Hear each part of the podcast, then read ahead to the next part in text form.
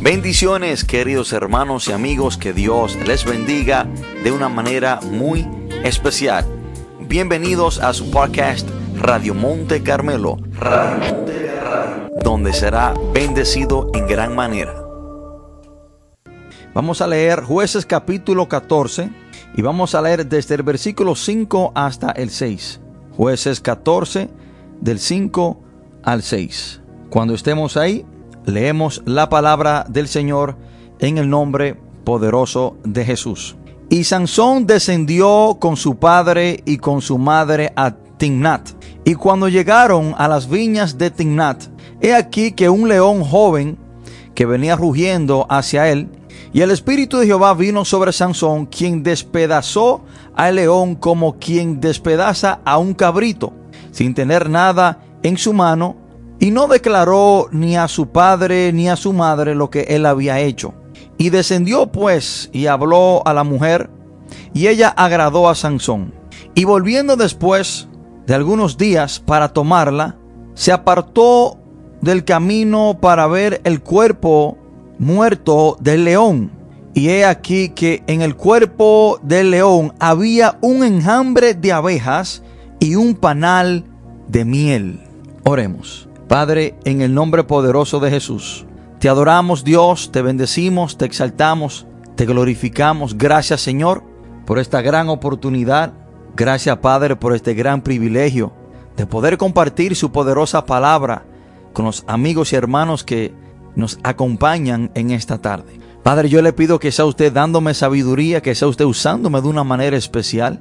Señor, me humillo delante de su presencia reconociendo mi bajeza, mi incapacidad, reconociendo, Señor, que sin usted nada soy y nada puedo hacer. Espíritu de Dios, usted es mi maestro, el maestro de mis amigos y hermanos. Le pido que sea usted abriendo el entendimiento, el corazón de cada persona. Que sea usted, Señor, tratando con cada persona en este momento. Espíritu de Dios, yo le pido que sea usted rompiendo cadenas, quitando cualquier velo que Satanás haya puesto sobre los ojos de las personas que nos escuchan.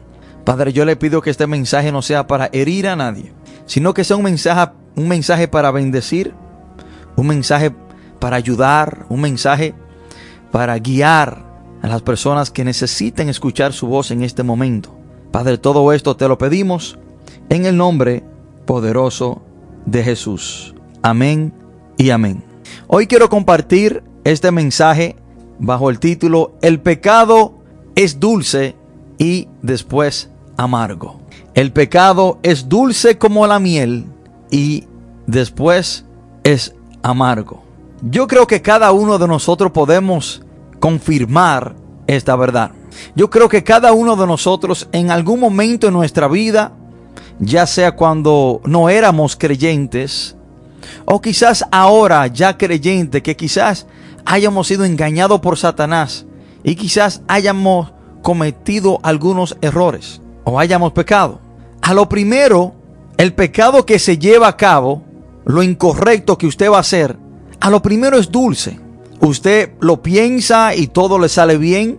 Satanás le dice que todo estará bien. Y quizás en el trayecto, en el momento donde usted está pecando, la pasa bien, pasa un buen tiempo, es dulce como la miel, es agradable, se goza. Pero después que pasa el gozo, después que pasa lo, después que usted come de ese panal dulce, prepárese, porque todo pecado al final es muy amargo. El pecado es dulce y después amargo. La historia que acabamos de compartir es la historia de Sansón. Sansón se enamora de una mujer filistea y dice la palabra de Dios que él va hacia Timnat a ver a esta mujer y, va con su padre a buscarla. Y en el trayecto dice la palabra que él se topa con un león y el Espíritu de Dios vino sobre él. Él dice la palabra que mata a este león y lo despedaza como si fuera un cabrito. Y dice la palabra de Dios que cuando él regresa con sus padres y pasa por el mismo lugar donde había matado este león, Dice la palabra de Dios que el cadáver del león estaba ahí en el camino Y dentro del cadáver del león había un enjambre de abejas y un panal de miel. Ahora, Sansón, porque estaba bajo el voto nazareno, no podía acercarse a ningún cadáver muerto. Era pecado. Y vemos esta ilustración. Dice la palabra que Sansón se acerca y come de la miel de este león. Hermanos, esto es una perfecta ilustración de lo que es el pecado. A lo primero es dulce. El panal estaba dentro del cadáver de este animal muerto. Algo dulce encajado en muerte. Algo dulce, pero en algo que hedía, en algo muerto. Así es el pecado. El pecado cuando tú lo ves, se te presenta como muy dulce y apetitivo y muy llamativo. Pero en realidad está involucrado con la muerte. Este panal estaba en un cadáver muerto. Quizás ya hedía. Quizás estaba en el proceso, hermano, de, de podrirse. Y Sansón ve esto que es dulce y pasa por alto que el, el comer de esa miel era pecado y que de alguna manera u otra podía traerle muerte. Hermano, muchas veces nosotros somos como Sansón. Cuando el pecado se nos presenta, solamente vemos lo dulce que es, pero no nos detenemos a pensar lo amargo que va a ser después que pase lo dulce. Él solamente pensó en lo dulce, no en lo amargo que es el pecado. Vemos como este panal de miel estaba en cierta manera relacionado con algo muerto. Y lo que atrajo a Sansón era lo dulce de la miel. No se detuvo a pensar que el, el comer de eso dulce para Dios era pecado porque él no podía acercarse a nada muerto ni tocar nada muerto. Pero muchas veces nosotros cometemos este mismo error. Muchas veces, hermano, nosotros somos como Sansón. Somos atraídos por lo dulce que es el pecado a lo primero y no y pasamos por alto lo amargo que será después de llevarlo a cabo. Usted y yo debemos de sentarnos, meditar y claro, hermano, el pecado a lo primero es dulce, es llamativo, pero después viene lo amargo. Prepárese. Después que usted sabe, saboree lo dulce que es el pecado, después viene un sabor muy amargo. Un sabor que durará por mucho tiempo. Cada persona que hoy en día vemos que ha pecado, ha tenido que pasar por este proceso. Y es que Satanás nos engaña. Satanás solamente nos enseña un lado de la moneda. Satanás, hermano, es como esas compañías que le dan un contrato bien largo para usted leerlo y firmarlo. Y en letras muy pequeñas tiene las consecuencias de usted cancelar ese contrato. Pero ellos ponen eso en letras muy pequeñas para que usted ni se moleste a leerlo. Solamente le enseña el lado bonito del contrato y cómo a usted le beneficia el contrato. Pero nunca le van a decir cuáles son las consecuencias de usted violar ese contrato. Así es Satanás. Satanás solamente te enseña un lado de la moneda. Satanás solamente te presenta lo dulce del pecado. Claro, si tú le eres infiel a tu esposa, con una mujer que quizás te llama la atención, que quizás tú la has estado codiciando por largo tiempo, quizás pase una noche a lo que tú consideras como una noche de alegría y dulce con esa mujer. Es muy probable, claro que sí. Pero prepárate que después viene lo amargo. El una persona ser un, narcotraficante tiene, tiene su lado dulce, carros, lujos, dinero, mujeres, personas que le obedecen, poder, fama. Ese es el lado dulce. Pero después de lo dulce viene lo amargo. Viene la traición de tus propios amigos. Viene la persecución de la policía. Viene el encarcelamiento. Viene el momento cuando tú lo pierdes todo. Viene el momento que después que tú lo pierdes todo, tu esposa te deja, cuando tú estás preso, te abandona y todo lo que trabajaste para obtener de un momento a otro se desaparece. Ese es el lado amargo que el diablo no te enseña. Claro que sí. Que el tú usar droga quizás esos primeros minutos o primeras horas de consumirla estarás bajo una sensación que tú quizás consideres como buena o dulce y quizás te rías, quizás la pase bien, quizás te sienta en la nube, pero después que pasa la nota, después que tú bajas, es un sabor muy amargo. Queda con el remordimiento que consumiste droga, el dinero que tenía para resolver un problema ya no lo tiene. Delante de la sociedad te ven como un adicto rechazado y menospreciado. Y claro que fue dulce a lo primero, pero amargo a lo último. Y déjame decirte que el sabor del pecado amargo dura más que el dulce. Porque cuando una persona peca, lo dulce del pecado es momentáneo, muy pasajero. Pero tendrá que vivir toda una vida sufriendo la consecuencia de lo que acabas de hacer.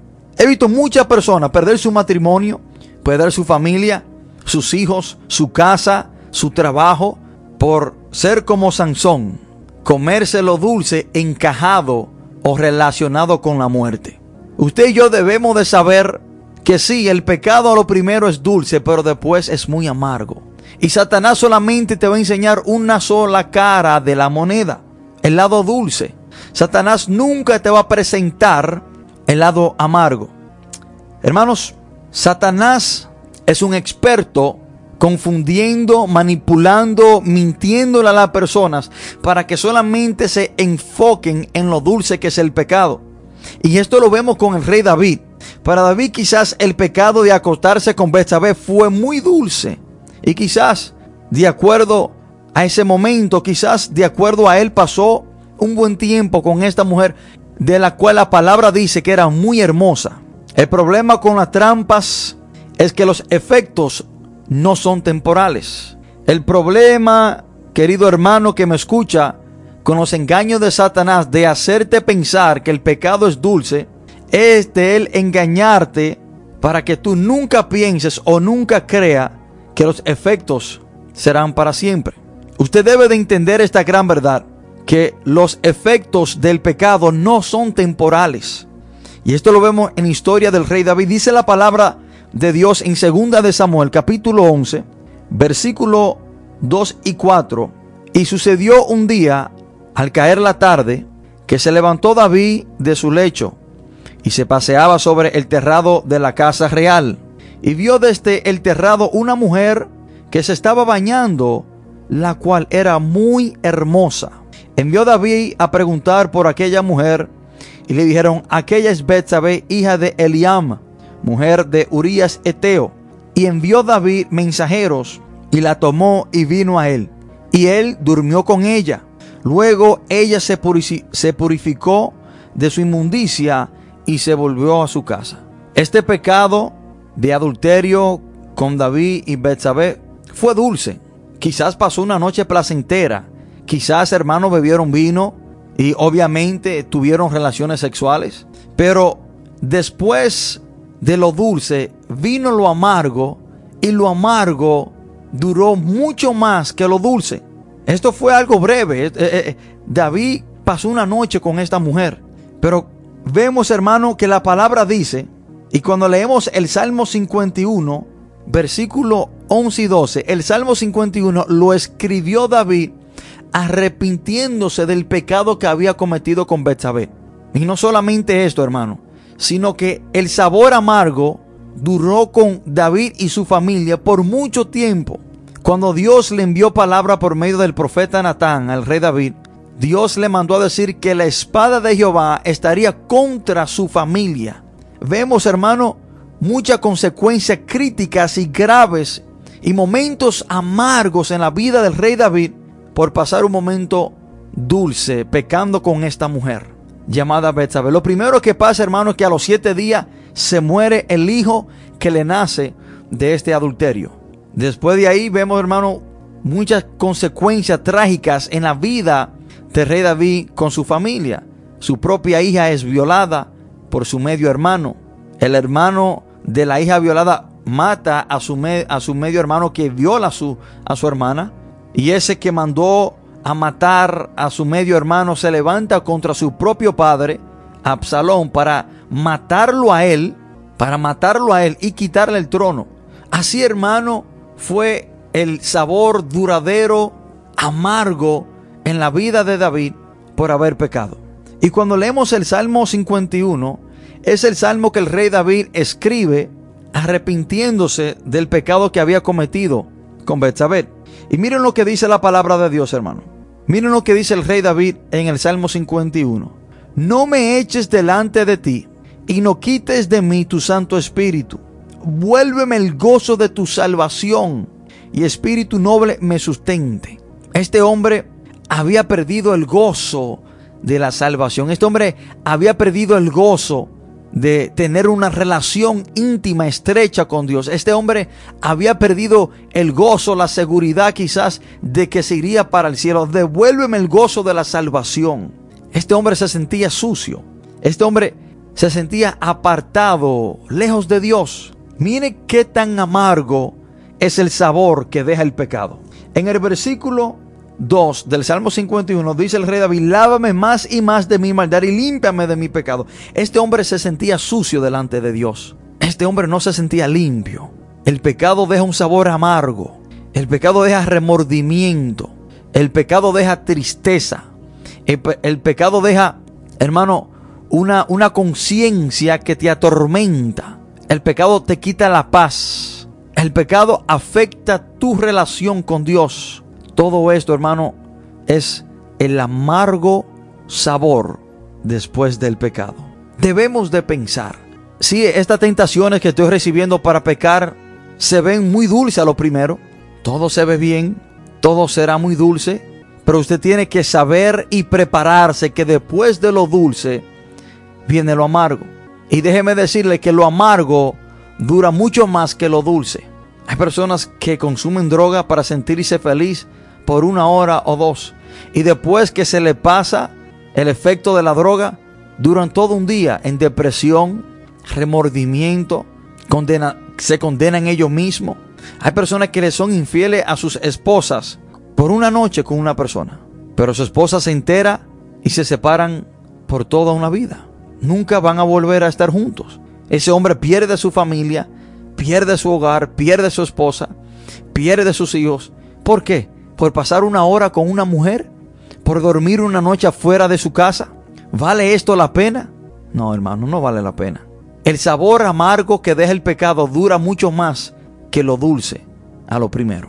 El pecado es dulce y después amargo. Esta es una gran verdad que usted tiene que reconocer, que saber, que entender antes de tomar la decisión de pecar deliberadamente.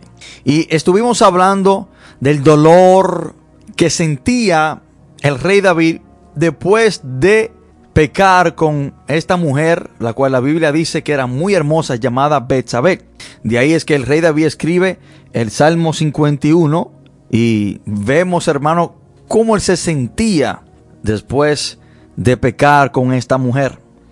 Cuando también leemos el Salmo 32, el salmista dice cuál es el sentimiento y cómo se sentía después de haber pecado y vemos lo amargo, vemos lo, lo crítico que se siente después de pecar, vemos lo amargo después que pasa el sabor a miel dulce, viene lo amargo, viene el dolor. Después, hermano, de usted quizás, entre comillas, pasarla bien, llevando a cabo el pecado que llevó a cabo, después que usted, entre comillas, la pasa bien bebiendo alcohol, consumiendo droga, fornicando, robando, vendiendo droga, después que usted saborea eso, entre comillas, dulce, prepárese, que viene lo amargo.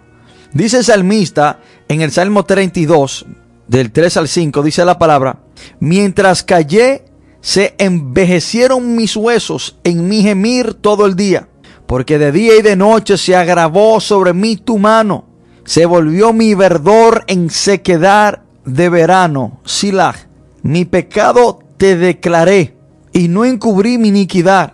Dije, confesaré mis transgresiones a Jehová y tú perdonaste la maldad de mi pecado. Analicemos cómo dice el salmista que él se sentía después de haber pecado y no le había confesado su pecado a Dios, no se había puesto a cuenta con Dios. Dice que él se sentía como que si sus huesos estaban envejeciendo. Imagínese usted por dentro, sintiéndose como que si usted por dentro se estuviera encogiendo. Y dice que él gemía todo el día. Y dice la palabra que él se sentía como que si se estaba secando, su verdor se volvió en sequedad de verano. Se sentía que se consumía, que se secaba. Y todo esto describe el amargo sabor que deja el pecado. Todo esto, hermano, nos amonesta a nosotros a cómo lo vamos a sentir desde antemanos para que esto nos dé la fuerza, nos motive a no pecar contra Dios. Y vemos la historia de Judas Iscariote. Judas Iscariote quizás cuando robaba, sustraía de, de la bolsa del ministerio de nuestro Señor Jesús, quizás se sentía bien. Quizás el robar para Judas era como comer miel, era muy dulce. Pero después que pasó este momento, después que pasa la, etapa dulce del pecado, viene la etapa amarga. Vemos que en Judas Iscariote entra un gran remordimiento cuando en Mateo versículo 23, 27, versículo 3, dice la palabra que Judas le arrojó las 30 monedas de platas que los principales sacerdotes le habían dado.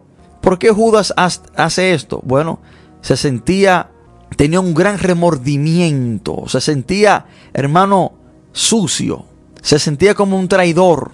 Ahí le comenzó a entrar lo amargo que deja después de usted pecar. Y el remordimiento fue tan grande, la conciencia, la perdón, la conciencia le atormentaba de tal manera que él no aguantó y dice la palabra que fue y arrojó las 30 monedas de plata a los sacerdotes que se le habían dado. Pero no queda ahí. Después que Judas Iscariote hace esto, dice la palabra que él mismo va y se quita su propia vida. Miren lo amargo, miren lo amargo que deja el pecado tan amargo que este hombre no aguantó ese amargo y decidió quitarse la vida. Decidió irse para el infierno. Miren lo amargo que es el sabor después de pecar, que este hombre no lo pudo contener, no supo trabajar, lidiar con ese amargo, de tal manera que conllevó a este hombre a quitarse la vida. ¿Cuántas personas no hemos visto que después de saborar, saborear, perdón, el dulce sabor del pecado, viene lo amargo, no saben cómo lidiar con esa situación, no saben, hermano, lo que deben hacer y el, y el sabor es tan amargo en su vida que deciden terminarlo todo y quitarse la vida. De acuerdo a ellos, terminarlo todo. Pero después que se quitan la vida, entran en un lugar peor llamado infierno. Hermanos, debemos de entender que el pecado es como dice la palabra en Proverbios 5, 3 y 4. Y aquí se está hablando de la mujer extraña, o la mujer, eh, vamos a decir, ramera, prostituta. Pero aunque habla específicamente de la mujer, podemos ver esto en general como el pecado. Dice la palabra en Proverbios 3, 4, perdón, Proverbios capítulo 5, del versículo 3 al 4, porque los labios de la mujer extraña destilan miel y su paladar es más blando que el aceite, mas su fin es amargo como el ajenjo, agudo como espada de dos filos. Escuchen esto, hermano. Aunque está hablando de una mujer, pero en cierta manera podemos aplicar este texto al pecado en general. Porque los labios de la mujer extraña destilan miel y su paladar es más blando que el aceite. El pecado te convence con palabra dulce. Satanás te convence con palabras muy dulces y todo se ve muy bien, todo se ve perfecto, todo se ve color de rosa, todo se ve bien, mas su fin es amargo como el ajenjo, agudo como espada de dos filos. Y esto lo vemos en Génesis capítulo 3. Satanás solamente a Eva le presenta un lado de la moneda. En Génesis capítulo 3 podemos ver cómo Satanás le habla muy dulce a Eva. Le dice solamente el lado dulce del pecado, pero nunca le dice lo amargo que el pecado sería. Génesis capítulo 3, del 4 en adelante, dice la palabra. Entonces la serpiente dijo a la mujer, no morirás. Miren la mentira dulce que Satanás le dice a Eva. Y lamentablemente hoy en día tenemos cristianos como Eva, que quieren escuchar una mentira porque las mentiras son dulces. Prefieren escuchar una dulce mentira que una agria verdad. Porque eso es lo que quieren hacer. No quieren que nadie le diga lo opuesto. Ellos prefieren escuchar una dulce mentira para hacer lo que van a hacer sin ninguna convicción y no escuchar una amarga verdad. Entonces la serpiente dijo a la mujer, no moriréis, sino que sabe Dios que el día que comáis de él, serán abiertos vuestros ojos y seréis como Dios, sabiendo el bien y el mal. Y vio la mujer que el árbol era bueno para comer y que era agradable. La mujer vio que el árbol era bueno, era agradable. Lo vio dulce, como la miel. La miel es agradable. El pecado a lo primero se ve dulce, se ve agradable, codiciable. Dice la palabra que cuando Eva lo vio, vio que era bueno para comer y que era agradable a los ojos y árbol codiciable para alcanzar la sabiduría. Y tomó de su fruto y comió. Y dio también a su marido, el cual también comió como ella. Todo pecado lo primero se ve dulce, se ve agradable, se ve como algo bueno. Porque precisamente este es el trabajo del diablo. El trabajo de Satanás es de disfrazarte las cosas. De ahí es que la palabra dice en 2 de Corintios 11:14 y no es maravilla porque el mismo Satanás se disfraza como ángel de luz. Este es el trabajo de Satanás, de disfrazarte el pecado que en realidad es amargo, como que si fuera algo, algo dulce.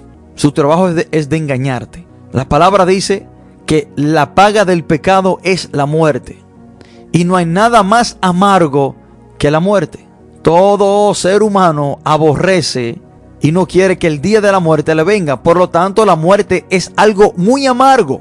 Pero la palabra dice que esa es la paga del pecado, algo, algo muy amargo llamado muerte. Hay personas que quieren comer y beber con el diablo y cenar con Abraham. Hay personas que quieren hacer y deshacer y vivir su vida aquí en la tierra como le dé su gana y después morir e irse para el cielo. Así como en la historia del rico y Lázaro, el rico vivió su vida como le dio su gana, bebiendo, comiendo, haciendo fiestas, sin tener a Dios en cuenta, porque eso era dulce para él. Eso era lo que a él le agradaba. Esos grandes banquetes, vestirse con esplendidez, con púrpura, sin tener en cuenta a ese hombre llamado Lázaro que mendigaba la puerta, que deseaba comerse quizás las migajas, pero sus, sus acompañantes eran perros que lamían sus llagas. Y este hombre rico quizás veía a Lázaro en la puerta tirado. Y aunque tenía comida en abundancia, nunca le dio nada a este hombre. Este hombre comió y bebió con Satanás, pero después quería cenar con Abraham. Después que muere, en cierta manera, quería estar con Abraham. No podemos, hermanos, comer y beber con el diablo y después pensar que vamos a cenar con Abraham. No podemos deleitarnos en lo dulce que es el pecado y después tratar de evadir las consecuencias amargas que trae el pecado a la vida de una persona. Porque la paga del pecado es la muerte. Y no hay nada más amargo que la muerte. De ahí, hermanos, que la palabra dice en Mateo 16, 26, porque ¿qué aprovechará el hombre si ganara todo el mundo y perdiera su alma? ¿De qué le aprovecha el hombre que aquí en la tierra viva saboreando lo dulce del pecado, ganar todo el mundo? Porque para el hombre es algo muy dulce ser rico, ganar el mundo, ser famoso, ganar el mundo, tener muchas pertenencias, ganar el mundo, ser conocido. Eso es algo muy dulce a lo momentáneo. ¿Quién no quiere ser conocido? ¿Quién no quiere ganar el mundo? ¿Quién no quiere ser rico? Pero ¿de qué te vale saborear lo dulce que es el pecado aquí en la tierra, pero después tener que saborear lo amargo por toda una eternidad? ¿De qué le vale al hombre ganar el mundo pero perder su alma? ¿De qué te vale saborear la miel, lo dulce que es el pecado, por este tiempo tan breve, tan pasajero llamado vida? y entonces tener que saborear lo amargo de Él por toda una eternidad. ¿De qué te vale? Yo prefiero, hermanos y amigos, dejar de comer bien por un tiempo y comer bien por toda una eternidad. Yo no sé si me entendieron en lo que le quise decir. El pecado es dulce y después amargo. No hay nada más amargo que usted pasar toda una noche desvelado pensando en el pecado que usted llevó a cabo. No hay nada más amargo pasar todo un mes lamentando aquel momento de dulzura tan pasajero que usted pasó, el cual ahora le ha dejado un sabor muy amargo, permanente. Es muy amargo, pero muy amargo. Y así como Sansón, hermanos, se acercó a ese cadáver muerto para comer del panal de miel que estaba dentro de sí, él obtuvo, obtuvo algo dulce de algo muerto. Él se acercó y de un cadáver que quizás estaba pudriendo mal oliente, obtuvo algo dulce, pero que estaba encajado en muerte, en algo muerto. Y eso trajo graves consecuencias a la vida de Sansón. Ese momento que Sansón pasó con esa mujer filistea, ese momento que Sansón pasó con Dalila, ese momento que él pasó saboreando esa miel dulce, al fin y al cabo le trajo consecuencias muy amargas. Dice la palabra que lo amarraron en el templo de Dagón, le sacaron los ojos, se burlaron de él, lo usaron como un juguete y al fin y al cabo terminó muerto. Dice la palabra que empujó dos columnas y el templo entero se le vino encima a él y a todos los filisteos que ahí estaban. Amigo y hermano que me escucha, el pecado podrá ser dulce como la miel a lo primero. Y ese sabor a dulce será muy breve y pasará muy rápido. Pero después de lo dulce viene lo amargo. Y lo amargo no es pasajero y momentáneo. Lo amargo dura mucho más que el sabor a miel, a dulce.